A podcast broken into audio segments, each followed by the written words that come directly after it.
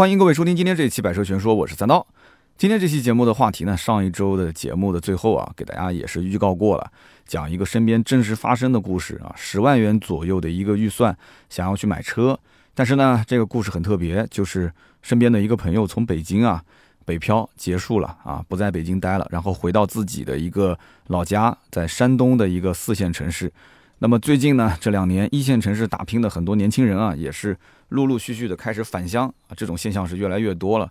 那么我曾经介绍过一个电视剧，叫做《三十而已》，很多人应该都看过，对吧？那个电视剧里面，江疏影扮演的女主角有一段经历啊，就是在大城市里面，呃，打拼不下去了，然后被迫也是返乡啊，回到老家。到老家之后呢，啊，那个男主角是王自健演的啊，那个不算主角吧，是个配角。两个人之间，家里人也是撮合他们相亲啊，想要早点结婚啊什么的。然后江疏影在老家呢，一个啊小县城里面，社区工作，生活节奏变得特别的慢。家里面人呢也是对吧？因为回来了嘛，一个是工作，工作解决了嘛，那生下来就是结婚，然后将来就是生孩子，那肯定就是按照这个节奏走。但是呢，哎，这个女主角江疏影当时不适应，最后又是选择回到大城市。那么这个朋友呢，应该讲，据我了解啊，短时间之内他是不会回到大城市的。那么既然已经选择结束自己的北漂生活，那么回到老家。那么在老家呢，肯定也是有自己的一些打算，对吧？他呢这么多年一直是在外地，他肯定是要先熟悉一下环境，然后把以前的老同学啊这些人脉关系稍微的，对吧？识一识，大家互相认识一下，熟悉一下。虽然是老同学啊，但是很多年没见了。然后呢，打工打个几年之后再进行创业啊，我估计可能连几年都要不了。就按照他这个节奏，应该创业就很快了。那么大城市里面很多。啊，年轻人会觉得说，回到了自己的老家，回到小城市之后呢，他可能会有一点点眼高啊，但是是不是手低，我就不知道了啊。眼界会觉得说，我见过的世面比大家都多啊，他可能呃表现的还是谦虚，但是呢，呃内心在别人眼中可能会觉得说，他还是内心是有点小孤傲的啊，有一点点这种优越感。很多大城市回来的都是这样，就讲话的过程当中，可能不自觉的就会体现出这种优越感。那么，如果在小城市里面，对吧？你从大城市回来，你你有一点小技能啊，那么可能找工作也好找，在当地呢做点小买卖，你的这种意识可能比别人也稍微的，呃，稍微先进一点点啊，收入可能还不比大城市要少太多。那么听我节目的朋友当中啊，应该有一些也是像我刚刚说的这种情况，对吧？呃，在北京这样的大城市现在返乡的，但是更多的我相信还是留在大城市里面，可能到今天为止还没有选择回去。呃，也许有过这样的念头，但是我不知道什么时候会回，还是说一直都不回？因为在北京定居确实太难了啊，大城市的定居非常困难。北京据我了解，就是哪怕你当地这个工作也找了，房子也买了，但是你户口如果不落的话，你结婚的对象也不是一个北京当地人，那你将来的孩子的上学还是有非常大的问题啊。据说就是不能在北京高考啊，我不知道中考行不行啊，但是高考肯定不可以在北京，你还是要回到老家，这是个很头疼的问题。那么在北京这样的大城市，很多人都是什么？之前是上大学，然后毕业之后选择留京工作啊，因为北京大公司比较多，机会比较多，很多人都梦想有朝一日是可以出人头地的，对不对？但是呢，呃，这个哥们儿在北京读的大学呢，他不是二幺幺，也不是九八五这样的重点，虽然是个本科，拿着个本科的学历啊，这样的一个文凭去找工作，其实并不好找。啊，找工作其实不难，你只要凑合着什么工作都能做。但是大家都希望进大公司，都希望工作的环境也好，对吧？然后收入也高啊，最好活还轻松一点，对不对？那哪有这种好事呢？所以大多数的人最后妥协啊，先就业后择业啊，凑合着先把眼前的工作做好，将来再找机会啊，该跳槽跳槽。所以呢，就是这样一个北漂生活，一转眼就过去了很多年。这个哥们儿跟我的年龄差不多大啊，就略小我几岁。那么后来呢，他一步一步打拼啊，也是还算比较努力吧。在北京的这个收入也是过万了啊，一万小几。但是北京的房价、物价也是年年上涨，所以他的房租，对吧？他买不起房嘛，房租连着水费、电费、网费，然后这些加在一起三千多，三千多还要吃饭、通勤、话费、买衣服、买鞋子，平时还跟同事啊，对吧？谁家结婚了啊？谁家孩子这个百天了？聚个餐，出个份子钱，所以在北京他基本上攒不下什么钱，而且呢，这工作确实也很累，经常加班啊，加到很晚很晚。那么今年呢，因为是疫情环境，所以公司呢整体效益不是很好啊，就开始啊有一些这个部门进行了降薪，那么同时呢也有一些裁员，所以他的父母啊，老家的这些亲戚都会劝他说：“你要不就回来，对吧？我们这边虽然是一个四线城市，但是也不是没有机会。”一开始呢，他听到父母这个建议，其实直接就拒绝的。那肯定还是留在北京，这么多年都已经打拼下来了，谁愿意说放弃梦想回到小城市呢？但是呢，最近这一年，说实话，父母在耳边这么唠叨的话，他就有点动心啊。他觉得说，在北京的确是太受罪了，而且关键问题是看不到希望。其实他也很清楚，回到老家什么都好吃好喝好住得好，工作各方面肯定压力也小。那么回去之后，哪怕收入少一点。并不一定比在北京留下来的钱要少，就是我讲的是存到自己的账户里的钱要少，因为北京各方面的开销都比较大，他无非其实留北京就是有那么一丝将来可以出人头地的希望。回到老家那么小个城市，那就基本上就不要有什么未来这个飞黄腾达的这种想法了，是不是？所以呢，他后来想了想，哎，结果呢想通了，最近下定决心，还是把北京的工作辞掉，回到了自己的老家。那么在回到老家之前呢，他也是选择给自己放一段比较长的假，好好的休息一下。很多人其实你看身边离职的人，基本都是在投入下一份工作之前啊，选择出去旅旅游啊。以前是有时间的时候没有钱，有钱的时候没有时间。但是哎，上一份工作如果刚刚结束的时候，老板肯定要给你把最后一个月的工资给结了吧？如果是个老员工，可能还要再额外补偿几个月工资。在这个基础之上。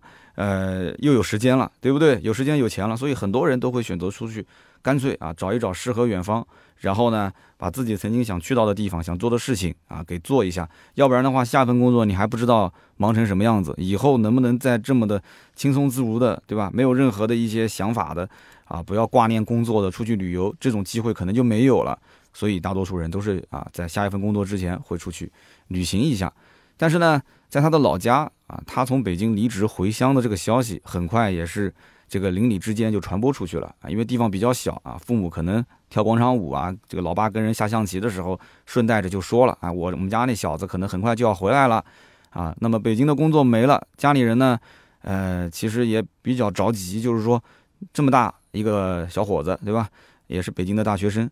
你不能这样子一直闲逛啊，对吧？那面子上也挂不住啊，就不要玩太久，赶紧回来找工作。你也不是说一回来马上就能工作，对不对？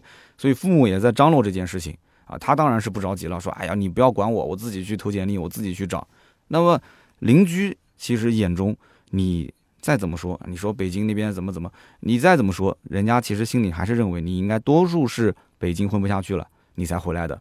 那你想想看，你要在北京混得风生水起，你怎么会回到我们这个小地方呢？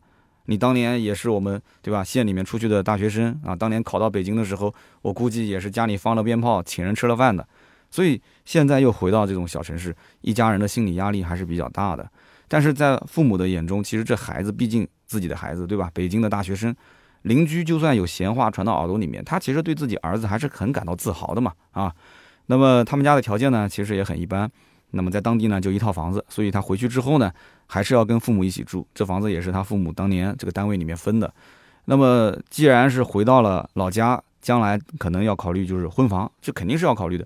虽然不不贵啊，不像南京这样说动不动几百上千万，他们当地可能都不用一百万，就小几十万就可以搞定。小地方邻里之间也比较的熟悉。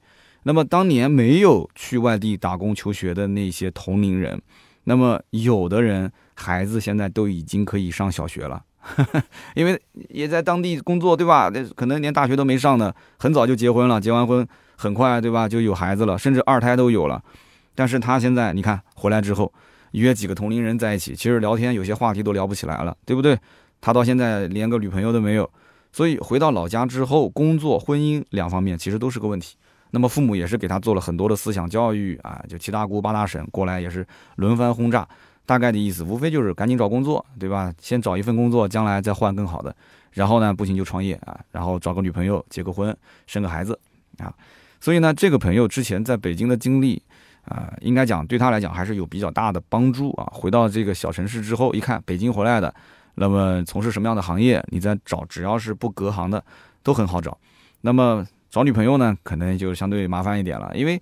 他在北京见的太多了，所以回到老家之后，父母介绍的，你看这个那个的，张大爷家的啊，李大婶家的，他还是有点纠结。那么我们今天不说这些找对象的事情啊，我们就说他关于买车、工作这一块，每个月的收入，他在跟北京比起来的话，其实少了将近一半啊。北京是一万多，他回到老家也就是四五千、五六千块钱。但是好在什么呢？不用加班，周末可以双休，所以他的这个闲暇时间相对会多一些。然后每天吃住也在家里面，也不用为这个房租啊，包括其他的一些费用去发愁啊。父母嘛，就把这一块就给承担了。那么在小地方呢，啊，这些应酬也不是特别的多，对吧？呃，大家虽然很熟悉，可能该出份子还是要出。其实出份子这个钱，父母也可以来承担。然后自己如果请客吃饭的话，包括平时买点什么衣服啊、这些鞋啊，你想买好的也不一定能买得到。在当地虽然物流也很方便啊，你正常要上网买也没问题，但是当地的消费真的是很低很低。所以他发现自己账户里的钱存的比在北京那个时候还要多了一些啊。他平时的开销没有北京多了嘛，收入虽然少，哎，他存下来的钱多出不少。然后他的妈妈呢已经退休了，没事呢买个菜遛个弯儿啊，然后出去呢跟广场舞的大妈一起跳跳舞。他的爸爸呢是属于快退休的状态，那么属于养老模式啊，每天去单位打个卡，哎，喝喝茶就回来了。小地方的节奏也比较慢，物价也不高，所以他父母手头上也有点积蓄。他自己呢从北京回来的时候带了几万块钱，然后呢在这边工作一段时间呢也存下来了一些钱。那么现在回头看看自己的存款啊，竟然也有个十万来块钱。十万来块钱，他就想买车了，因为前面也说了嘛，他平时也不加班，周末又双休，那么又有时间，账户上又有点闲钱，那么任何一个年轻人在这种条件之下，自然而然会想到说买台车，对吧？可以出去浪一浪。那么父母当然也很支持他，对吧？有车之后，你将来找女朋友底气也更硬一些。那么十万块钱肯定不够嘛，所以父母说我再给你赞助一些，但是赞助不多啊，两万块钱，也就是说总的预算十二万。不过在这个买车的问题上，啊，一家人产生了不少的分歧。其实我觉得还不如不要父母那两万块钱。如果不要的话，我就自己的十万块钱，我爱怎么买怎么买，对吧？你也管不了我。那父母就是说我一定要 赞助你两万块钱。那么这样的话，不就有发言权了吗？那么按照这个哥们儿的想法，其实他是想贷款啊，用这个十万块钱做首付，然后买个二十来万的车，对吧？二十来万的车，其实 BBA 就已经可以选了。虽然是一个比较入门的 BBA，但是至少也是个奔驰、宝马、奥迪啊。那么，如果是不选奔驰、宝马、奥迪，起码也得买一个 B 级车，对吧？雅阁、凯美瑞之类的。那么父母呢是比较反对的，为什么呢？父母觉得说贷款啊，在他们这个小地方，就感觉像是欠别人的钱。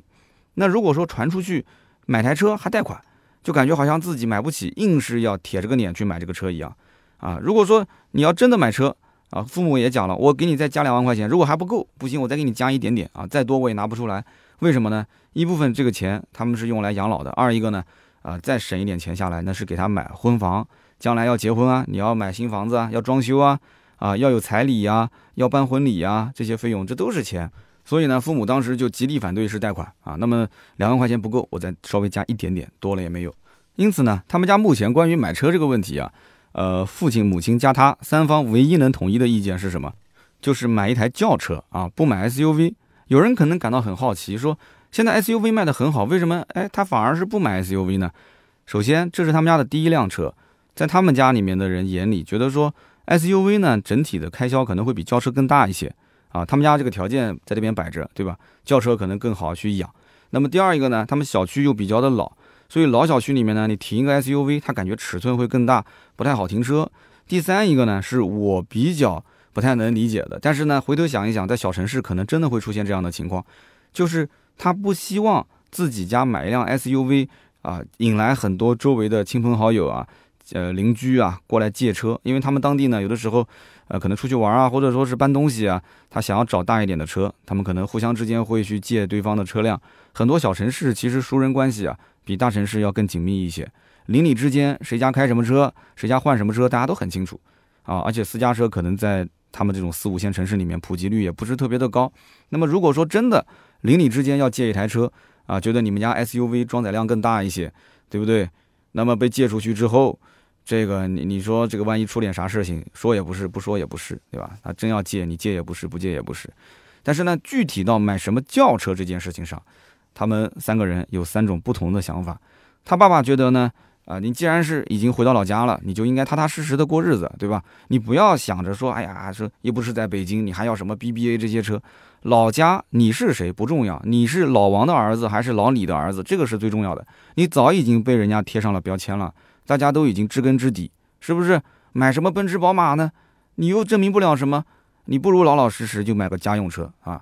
那么他爸呢，平时跟人家什么下个象棋啊，聊个天啊，啊，也会去听到别人买车的事情。那么总结下来，周围人买日系车的啊，相对比较靠谱一些。卡罗拉、轩逸在他们当地呢，这个能见度也比较的高。那基本上总结下来就是省心啊，省油，小毛病少。那么又是个合资品牌，所以当地人对合资品牌还是比较迷恋的。嗯，那他爸呢还会说一些这个自问自答的话。那你比方讲，他说：“哎，这个日本车呢，我我也知道，对吧？不是很安全啊，可能是不太耐撞。”那他当然还是停留在这种老的思想里面，对吧？你跟他讲什么 TNGA 架构、主被动安全，他老爷子不一定都懂，是吧？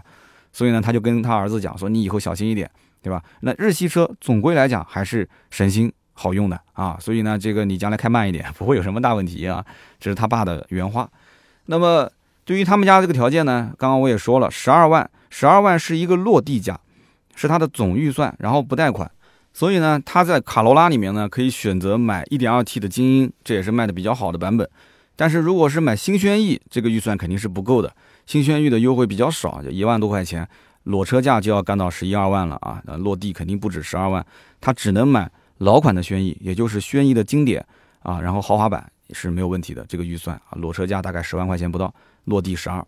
那么这两台车呢，我们可以稍微的聊一下，因为是他爸的意见嘛。这两台的优势其实都是比较皮实耐用，然后呢毛病也比较少啊，就哪怕有点小问题，修起来也比较方便，因为当地的能见度比较高，后期呢维护保养的费用相对来讲比较低一些。卡罗拉呢是一万公里一次保养，小保养大概如果去 4S 店的话，应该是五百多块钱啊。但是呢，这个哥们儿毕竟是从北京回来的，所以他呢相对比较了解互联网。那么我跟他也聊过，就是说我身边有朋友是上网直接买这个打折的保养套餐。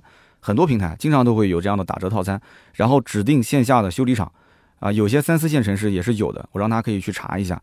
如果当地是有的话，其实你像这种卡罗拉、雷凌，在线上你要是买到这种打折的促销优惠，全合成机油特价九十九块钱，送机油滤清器，整个套餐总价一百九十九，就等于两百块钱保养一次，非常非常便宜。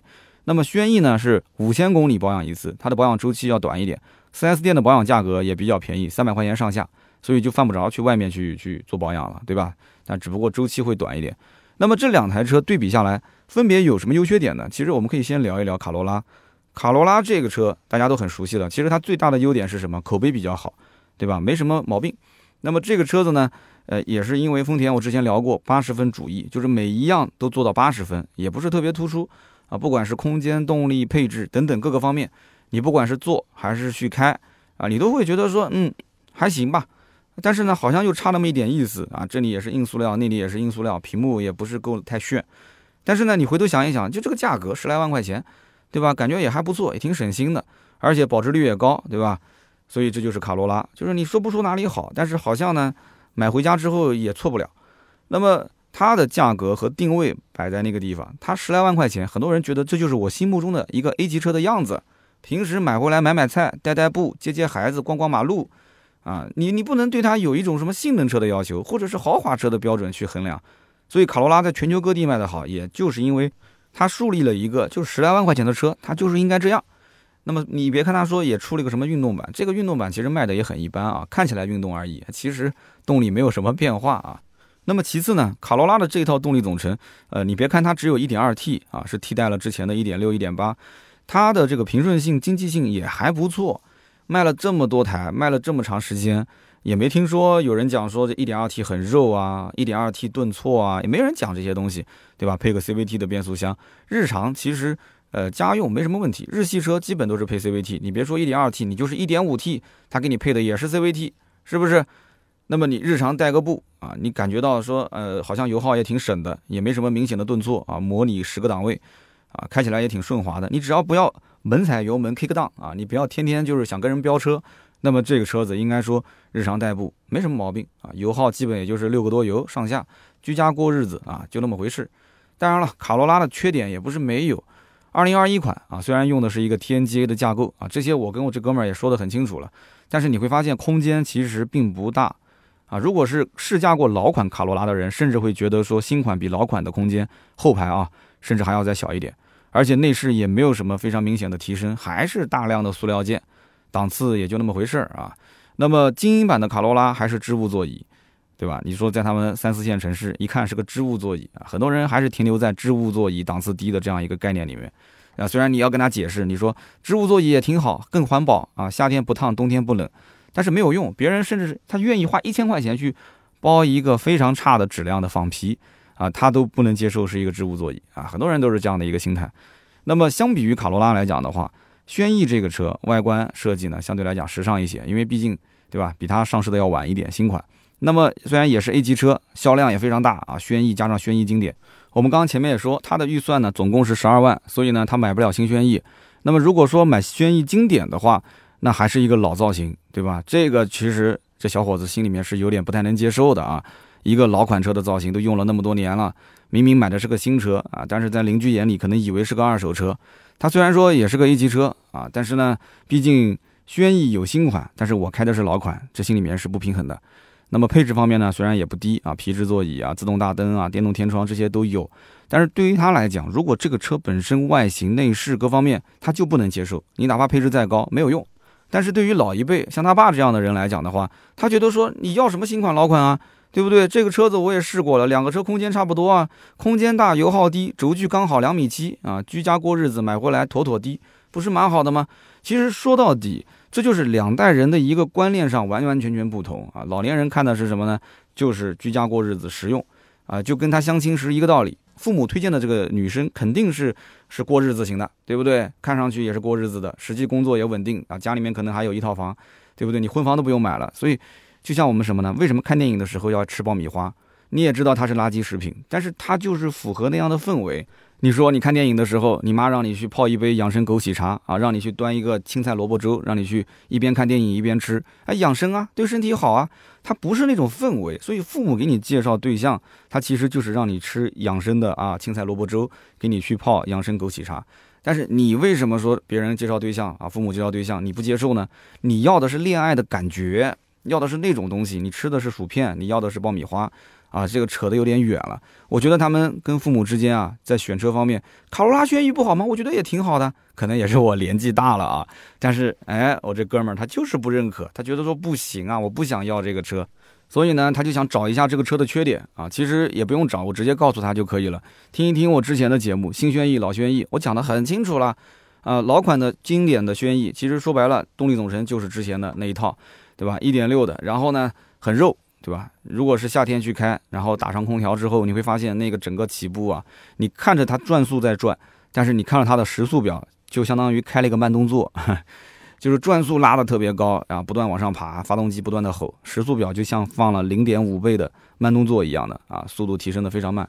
但是无所谓，老爷子说你又不飙车，对吧？还是那句话，省心耐用，空间大就可以了。所以你说服不了他，两个人是不同的角度去看这个车。那么现在是二零二一年了啊，轩逸还是脚刹啊，不是电子手刹。老爷子也觉得无所谓啊，你只要能把车停稳就行了，你干嘛还管它什么电子手刹、脚刹，对不对？越是电子的东西坏的越快。其实我们也很清楚，大多数的人买轩逸真的是不在乎这些东西，甚至你要说发动机老，他说稳定啊；你要说脚刹，他说脚刹更可靠，对不对？所以你这东西你不好跟他去解释，他觉得好，他情人眼里出西施，对不对？什么舒适性配置，什么科技化配置，不用想，妥协就可以了。因为你就那么多的预算，对吧？人家这个车子打完折九万多落车价，落地不到十二万，可以啦。你还要啥自行车？所以这两台车老爷子特别喜欢。但是呢，你要想吸引这哥们儿去买的话，难度比较大，对吧？太佛系了嘛，说到底。那他他爸就坚定，还是说这两台车啊，你不用多说，就二选一，对吧？你十万我两万，预算也都够。这哥们儿是心底里面是看不上这个车，他觉得说我在这种小城市日子过得已经是够平淡了啊，从北京回来，我再买台车也是一个老头乐，对吧？带不来什么激情，带不来什么乐趣，我实在是不甘心。其实说到底就是不甘心，日子过得不甘心，车子买的也不甘心。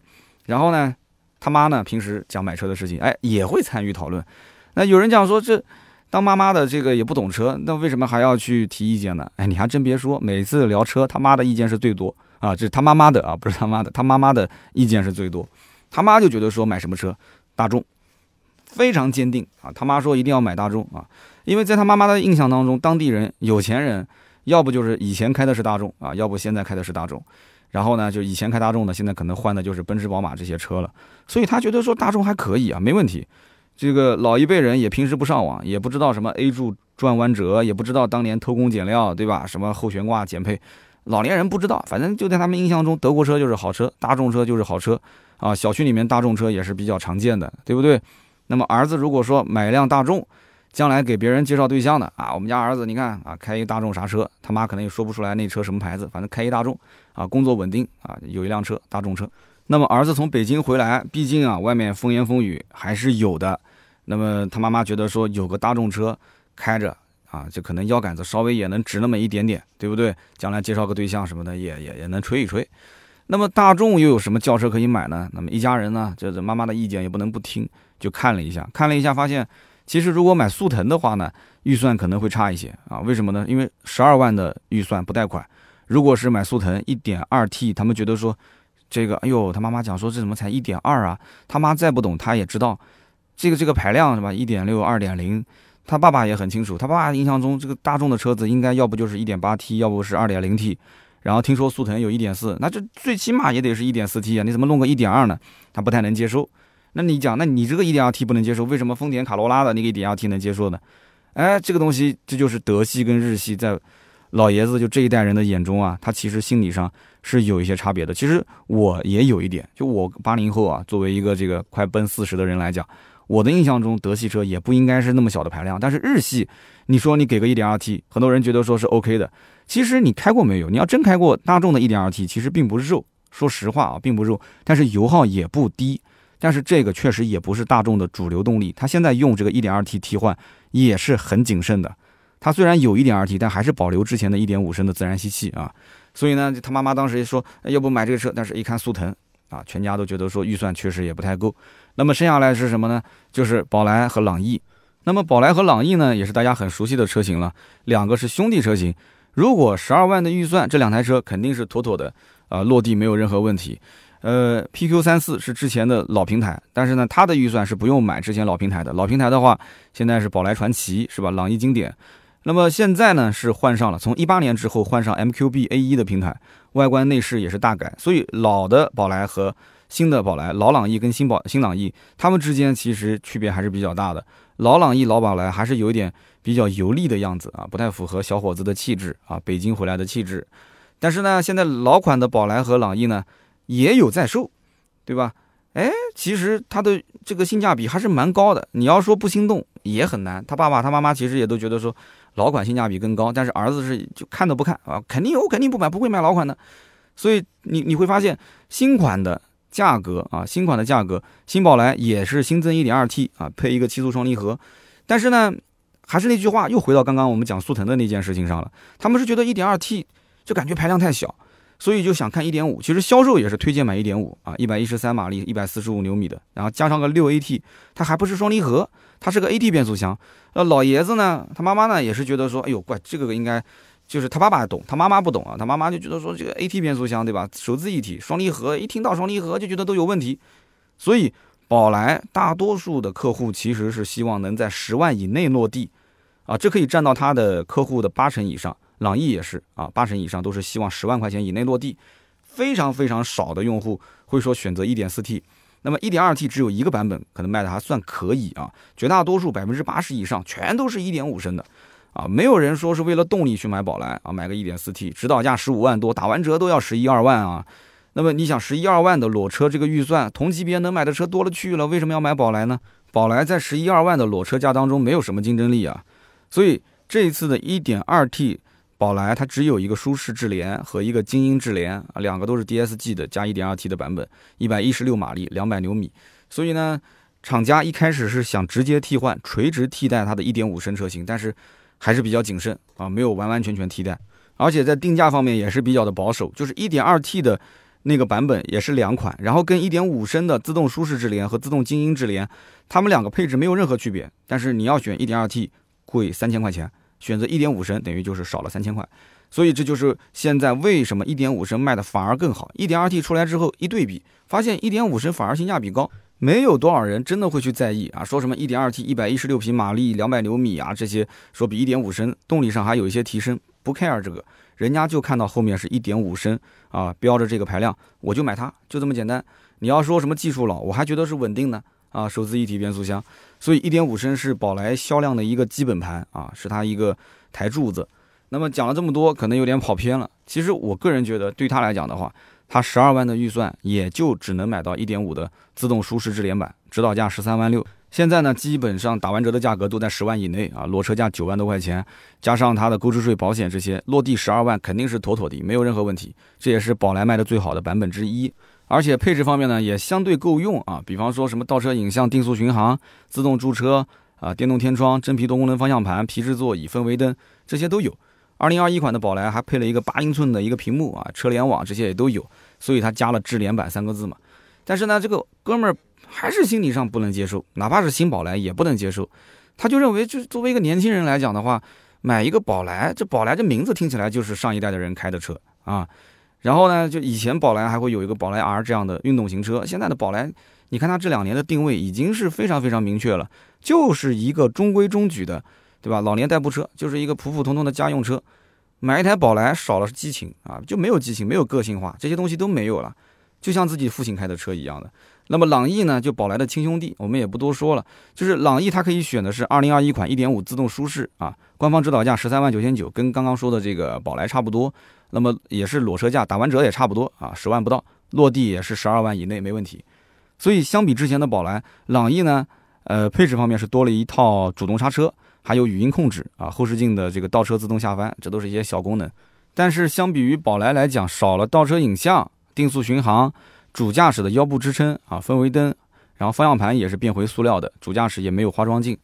但是这些功能从我角度来讲，那我肯定推荐买宝来嘛。我觉得宝来的整体的舒适性配置比它要高。如果说你要经常跑长途啊，你说你就是缺那一套主动刹车，那你就是选朗逸，要不然的话你肯定是选宝来。你或者就是加点钱上朗逸再高一点的配置，对吧？那就都有了。但对他来讲的话，其实他两个都不想选。他他爸呢，其实无所谓，他爸还是觉得宝来的配置更高一些。那么再换个角度去看的话，从空间上来讲，朗逸的后排空间其实相对来讲比宝来稍微大那么一丢丢，啊，虽然他们俩是同平台，其实轴距是完全一样的，但是产品设计上还是有一丢丢的区别。宝来的是横向宽度上面更宽一点，但是朗逸在车长和车高上面是略占一点点优势，所以你要去仔细体会，两者之间还是有一点差别的。你不要认为说是啊同平台同动力驾驶感受也差不多啊，就完完全全空间就没有任何区别。你体验一下，其实是有区别。那么如果说紧着十二万的预算，你买的大众是个一点五升加六 AT 的这样一套动力总成，那么其实反过来看，你跟刚刚我们前面讲他老爸啊坚定的让他买卡罗拉跟轩逸，那其实存在的问题是一样的，就是这一套动力对于年轻人来讲没有什么激情啊，就是一个仅仅能够家用代步的动力总成，仅此而已，提不起什么劲。那么如果啊，这个兄弟最后是选择了宝来或者朗逸，那我只能说他们家的钱应该是他老妈管。那么他呢，也是向他老妈妥协，他爸也向他老妈妥协，对吧？那么无论是宝来朗逸，你说现在年轻人基本上都不会把它放在第一位的选择，是不是？那你要说面子问题，那这就看个人了。那每个城市都不一样，有些地方确实可能开个大众，大家觉得说比较稳妥一些，对吧？但是年轻人应该都不会觉得说开一个十来万块钱的大众就有面子吧？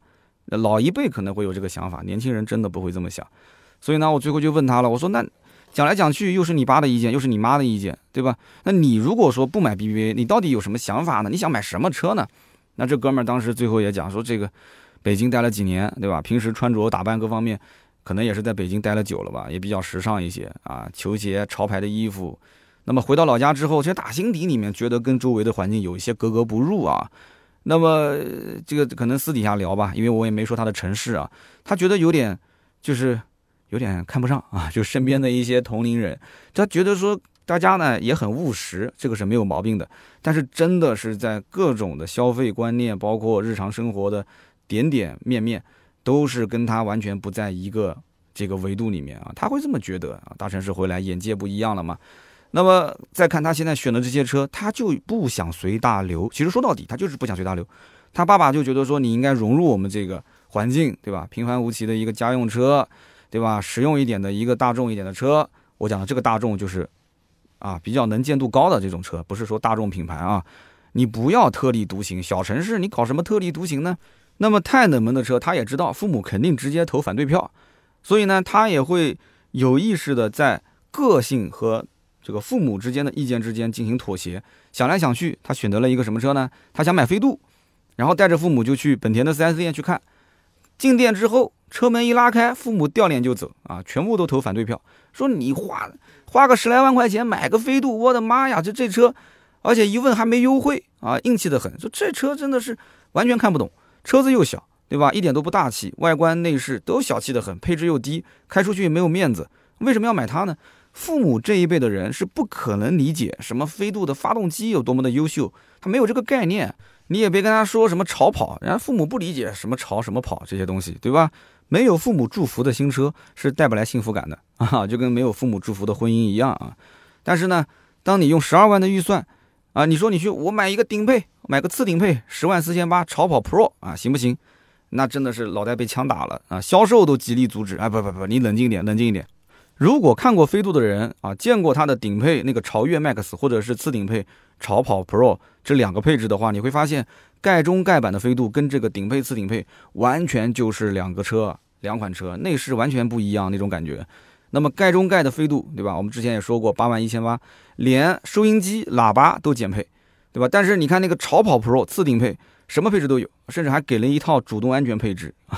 你问他香不香？他觉得香啊。而且他关键预算十二万够啊，对不对？你就是不优惠，十万四千八加税加保险，十二万出头一点点也够了，呃，信仰就信仰也无所谓。就北京回来的哥们儿，他觉得合适啊，啊，前面我们也都说了嘛，就是你跟他说哪一款车，他主观上就认为那车不适合我。但是呢，飞度这个车哪怕高配，销售也是阻止他说你你冷静一点啊，我想告诉你，我们家卖的最好的是八万六千八次低配潮享。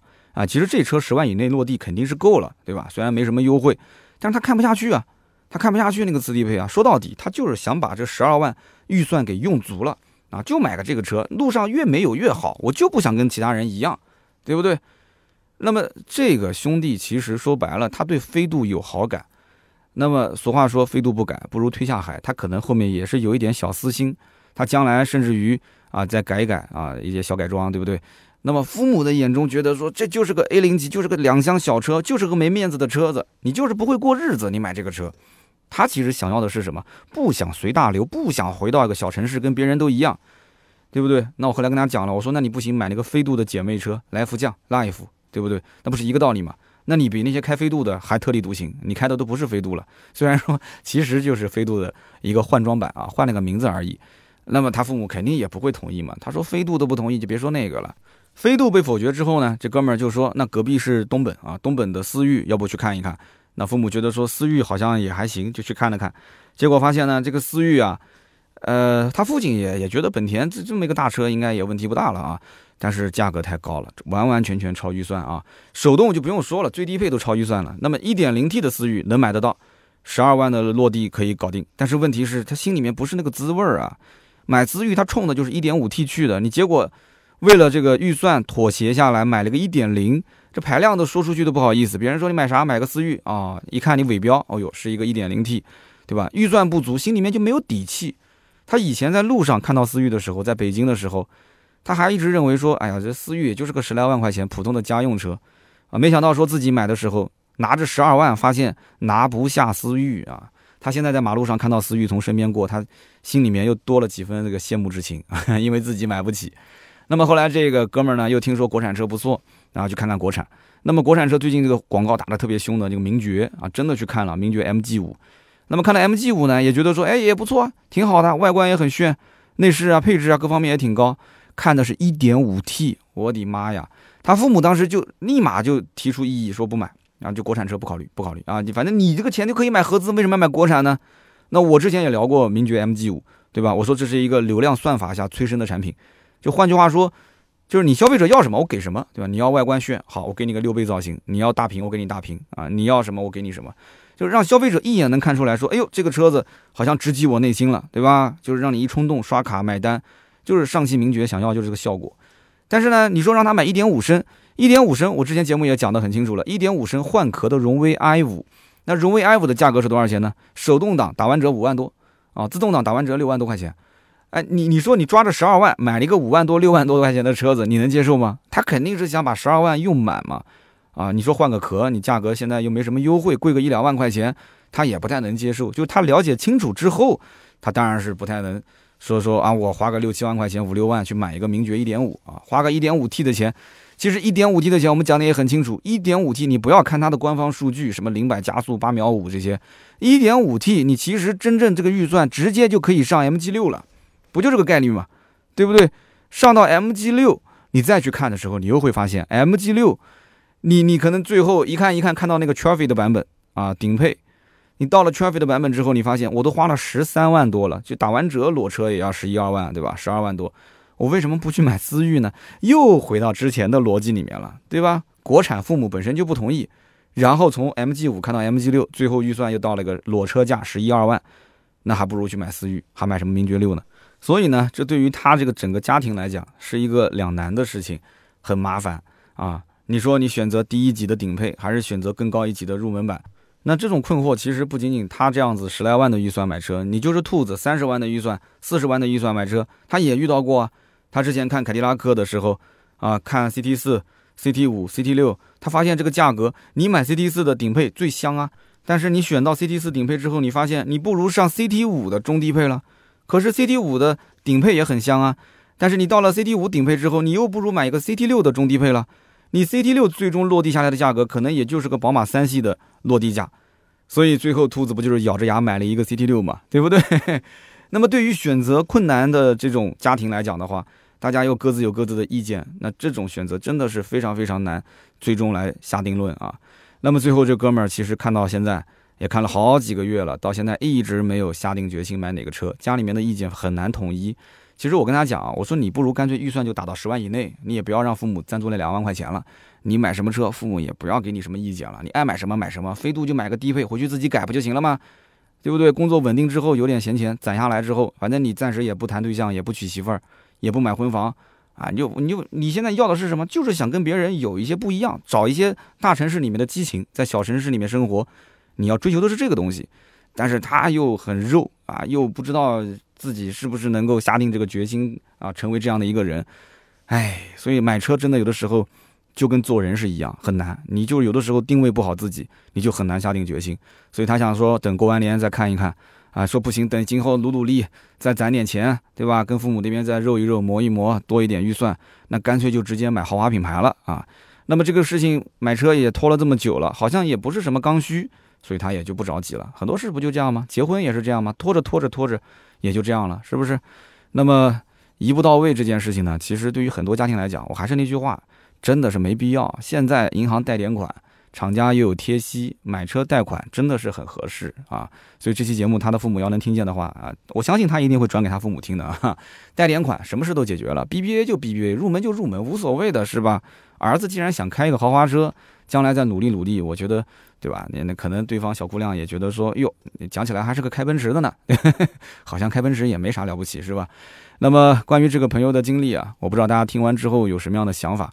那么其实，在我看来呢，这是两代人对于买车这件事根深蒂固的那种代沟，没有办法解决，没有办法解决。如果父母他能够接受儿子贷款买车的想法，他自力更生，对吧？十万块钱就按照这个预算首付就是了，然后后面的按揭自己还不就行了吗？那就没有后面的争执。但是说实话，他儿子如果一个月在当地也就是个五六千的收入的话，按揭其实也蛮困难的，因为你买 BBA，你就算贷款，一个月的还款至少是在三千到四千啊。那三四到三到四千的话，他一个月五六千，那剩下来还有多少钱？两三千块钱，两三千块钱，那真的得吃喝住都得是父母来掏钱了。这可能两三千，也就是他的一个啊日常的开销，然后可能都存不下来什么钱。那么如果说儿子能够妥协父母的建议，啊，买个日系也好，买个德系也罢，啊，不管丰田、轩逸还是大众，啊，这都是一些常见的紧凑级的家用轿车，买哪个都不会是错误的选择，没毛病。但是呢，现如今啊，可以说太多的家庭买车并不能只听一个人的意见，他不能完全处于就是说我个人想法来去自如啊，我想自由选择什么都可以。这就是为什么现在选车很多人说我很纠结的原因啊，根本问题在这里，他是很多人的意见。那么今天聊了就是我这哥们儿选车的事情啊，十来万块钱啊，尽管他最后呢是没有下定决心买哪一个，要再看一看。但这个故事其实也让我是感慨良多啊。我们公司的小伙伴里面呢是分成两类，那很多人也都知道啊，其中有一类呢开的车比我这个老板还要好啊，又是 AMG 又是野马又是什么的。那么另外一类呢啊，其实是非常务实的车型啊，什么什么致炫啊、威驰啊。呃，克鲁兹啊，都这些车。就我就发现，其实，呃，很年轻的一些小伙子，现在九零后、九五后上手开的都是性能车，都是好车，基本上要不就是家里面给出的全款，要不呢就是家里面出个大头啊，自己工作几年呢贴一点小头啊，毕竟自己的养车费用父母不会再掏了嘛。但是你真的没有钱掏的时候，父母也会资助你，对吧？那么，不管是付首付也好，做按揭也好，还是全款，对于这些人来讲，家里条件其实毕竟还是可以。但并不是每一个家庭都是有这样的条件，所以大部分的家庭给自己孩子选择车的时候，还是考虑到要务实、务实再务实一点。因为特别像南京这样的城市，房价是飞涨的，对吧？你必须先考虑有个房子，你这个城市才属于你。如果是外地来打拼的，对吧？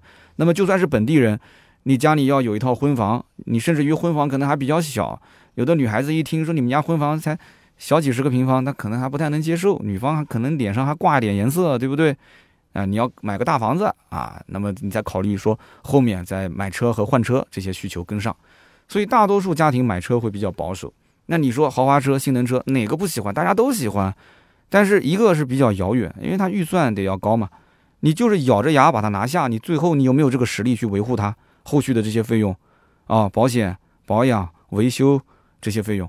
你普通家庭，你说你说油耗你也要讲，对吧？空间你也要讲究，然后那个配置你也要高一点，然后你还讲究品牌，讲究口碑，你还讲究经济，讲究省心，讲究保值率，你要求那么多，最后一摸口袋里面的预算就那么一点点。其实最终呢，只要稍微喜欢一点，对吧？预算能够得到就可以了。很多家庭最后都是妥协下来买了这个车。那普通家庭呢，大多数十来万的预算，看了半天，最后选来选去啊。如果买轿车，你看常年霸榜的就那些车，合资品牌的。轩逸、卡罗拉、思域、宝来、朗逸、速腾，绕来绕去这么多年就是这些车，啊，所以国产品牌也要加油加油啊，也要往这十到十五万的区间去挤一挤。那么说到底，很多人呢也是觉得说，我买一个这种合资的紧凑级的车，我也只是过渡一下啊，以后日子更好了嘛，我就换一台更好的车。大家都是这么想，有的人呢可能两三年就换了，有的人呢可能开了六年、七年，可能更长时间，那么还是在开这个车。当然了，也不一定说是预算不足，而是很多人到最后发现。呃，生活的真谛并不一定说是用车来代表啊，某一些东西，他可能更多的自己的工作啊，自己的对吧，社交圈子啊，自己的一些住房啊，自己的其他的一些投资啊，自己过得舒服就可以了。车真的以后在生活当中，它不是一个非常重要的角色。那么我之前看过一个视频啊，里面有一段文案写的非常好，我们的同行啊写了一段文案，我想在节目当中给大家分享一下，也作为今天节目的结尾。他说：“这个人生在世啊，多少人能够这样的自由去选择自己的快乐？当我们在闲暇的时候去看车，我们其实看的是兴趣，是热爱。我们真正刷卡去买车的时候，我们买的是需求，是现实。厂商们兴致满满的打着年轻运动的旗号，但是却忽略了我们中国市场当中买车的单位不是个人，而是家庭。而当我们购买的汽车需要承载整个家庭的需求的时候，任何声音都足以左右我们的想法，父母的意见、爱人的意见、周围朋友、同事的意见，这些声音，我们真的能够不去理会吗？我们真的能够心安理得地做出我们自己内心想要的选择吗？至于买车的选择，趁着年轻自私一把，其实也没什么不好。万一以后没有机会了呢？如果你实在是牵挂家人，那就大大方方地向生活低头，反正总归会有人因为你的选择而感到幸福。就这段话，我觉得写的非常好啊，是 T 车帮啊旗下的一个账号，当时一个小视频，最后收尾的时候，这一段的台词，我觉得写的很经典，跟大家分享一下。那么以上呢，就是今天节目所有的内容啊。逃离北上广的返乡青年，揣了十来万块钱，在老家选车犯了难。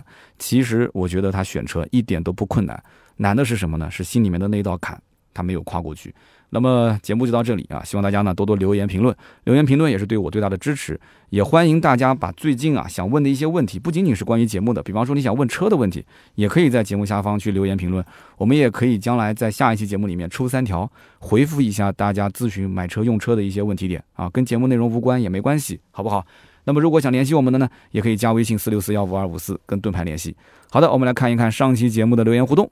上期节目呢，有一位听友，他的名字叫做 F U R T。W A N G L E R，这个呢我也查了一下，叫富尔特文格勒啊，威尔海尔姆·富尔特文格勒，德国的指挥家是吧？啊，我搜了一下，真的是很有文化的听友啊。他也很细心，他的留言只有一句话，他说：“我是从一四年初就开始听的老听友。三刀，你知不知道你上期节目是这一张专辑的第五百期？我的天哪！你要知道，从我的专辑里面进去，应该是看不到这个数字的，我得从后台看。我不知道他是怎么去发现上期节目是第五百期，我真的是不知道啊！要不是看到这条留言，后来我看了一下，真的是第五百期啊！二零一七年，呃，从年初我把专辑合并到这一张里面，一七年之前的都是单开的啊，一四一五一六都是单开专辑，到了上一期节目，整整做了五百期。如果按照一期平均下来四十分钟左右的话，我的天哪，这样算下来的话，等于从一七年到现在，我已经在你的耳边说了有两万多分钟了哈，两万多分钟，我不知道大家跟自己的媳妇儿、跟自己的妈妈有没有，呃，聊天聊到两万多分钟，三年的时间啊，有没有说到两万多分钟的话啊？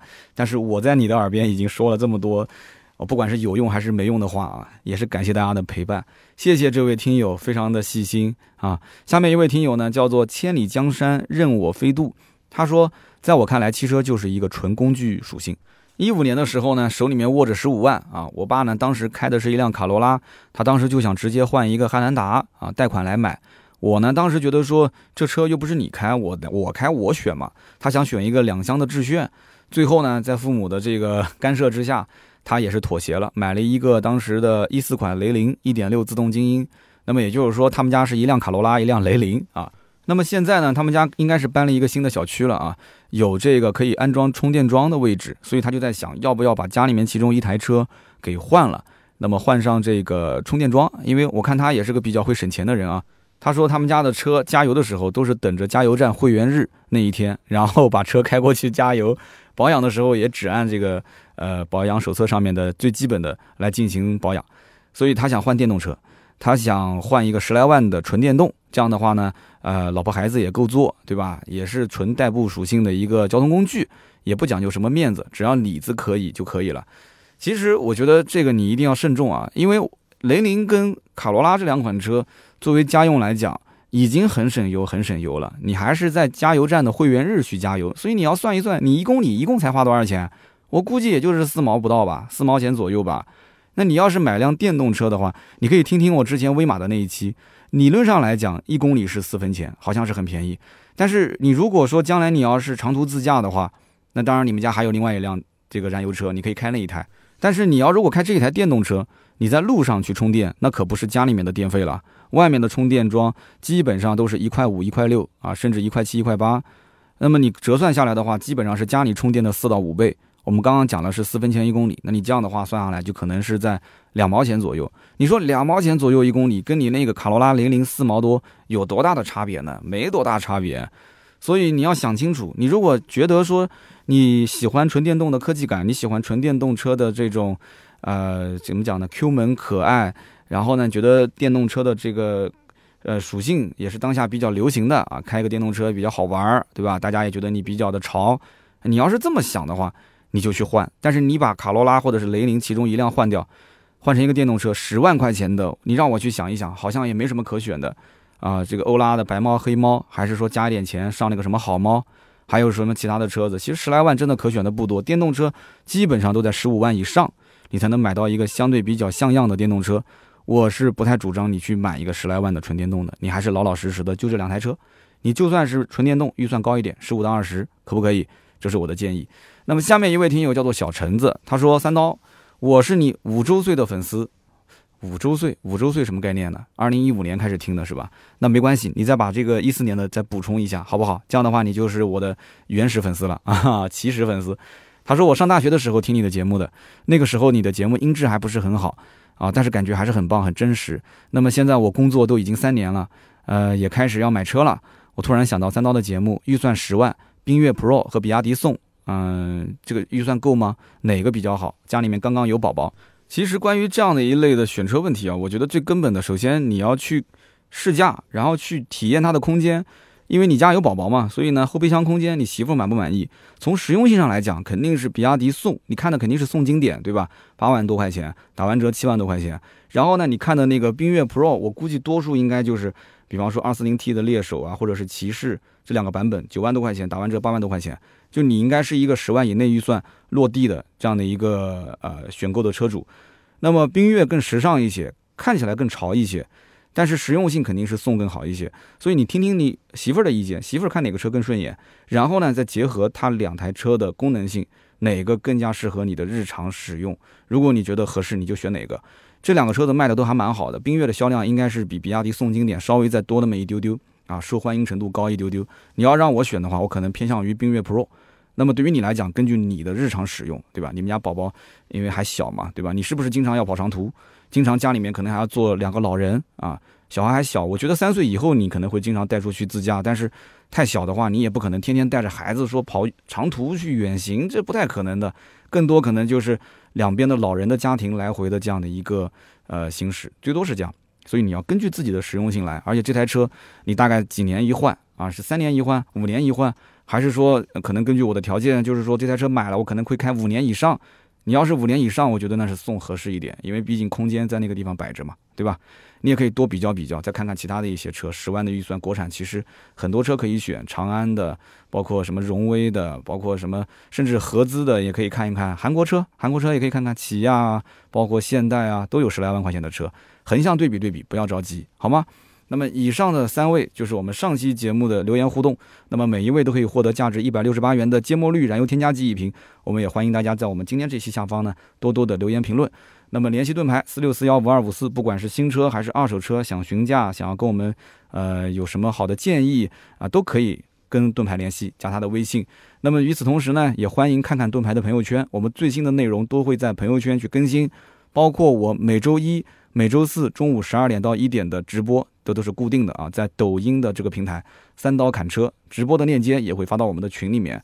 同时呢，我们的啊小电商啊，大家也多多光顾，好吧？在我们的这个微信的朋友圈里面也能看得见，群里面也有啊。我们是一个小微店，经常会上一些新的货，都是我用过的感觉不错的东西，给大家做一个推荐。好的，那么今天这期节目呢就到这里，我们周六再接着聊，拜拜。